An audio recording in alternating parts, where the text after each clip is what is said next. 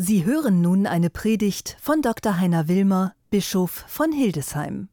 Es ist nun der zweite Friedensgottesdienst, den ich mit Ihnen feiere. Und ich gestehe, dass diese Messe für mich wieder eine ganz besondere Atmosphäre hat. Inmitten ihrer Uniformen fühle ich mich sicher und beschützt. Es ist Ihre Aufgabe, den inneren und äußeren Frieden zu bewahren oder wiederherzustellen. Ein wichtiger und gerade in dieser Zeit kein einfacher Dienst. Wer wünscht sich nicht, in Sicherheit und Frieden zu leben? Und doch wissen wir alle, dass diese Sicherheit zu allen Zeiten zerbrechlich war und auch heute bedroht wird durch Angriffe von innen und von außen. Die Geschichte lehrt, dass es leichter ist, Hass und Zwietracht zu sehen, als die Herzen der Menschen zu befrieden. Und doch müssen wir immer wieder versuchen, Frieden zu schaffen, aber wie kann das gelingen? Das Werk der Gerechtigkeit wird Friede sein und der Ertrag der Gerechtigkeit sind Ruhe und Sicherheit für immer. So haben wir heute in der Lesung gehört. Das klingt zunächst wie eine ganz einfache Gebrauchsanweisung. Sorge für Gerechtigkeit und Friede und Sicherheit werden sich von allein einstellen. Kämpfe für Gerechtigkeit und wir können Polizei und Bundeswehr auflösen. Beide werden oder würden dann sicher nicht mehr gebraucht. Die Erfahrung zeigt allerdings, dass diese Gleichung nicht aufgeht. Das weiß auch der Volksmund, wenn er sagt,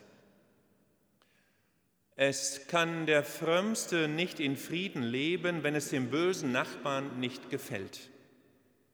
Den Frieden muss man wollen und nicht jeder Mensch will ihn. Neben Ungerechtigkeiten, die man nicht bestreiten kann, gibt es nämlich auch die teuflische Lust am Unruhestiften, die Freude am Zerstören, nicht nur im körperlichen, sondern auch im geistigen Sinne. Denn wie soll man es nennen, wenn Menschen im Internet gegen Politiker und Andersdenkende hetzen? Wie soll man es nennen, wenn Randalierer einem Polizisten den Helm von Kopf reißen und auf ihn eintreten? Oder wenn Sanitäter und Feuerwehrleute immer öfter Opfer von Angriffen werden. Dahinter steckt der Drang, die Vertreterinnen und Vertreter des sogenannten Systems Schaden zuzufügen, auch um den Preis, damit jede Menschlichkeit zu verlieren.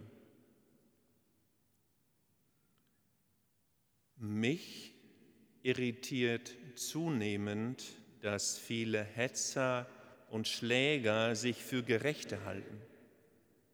Sie geben vor, mit ihrem Hass einer angeblich guten Sache zu dienen. Manche Schläger behaupten sogar, sie würden sich nur gegen Provokationen des Staates wehren und das sei ihr gutes Recht.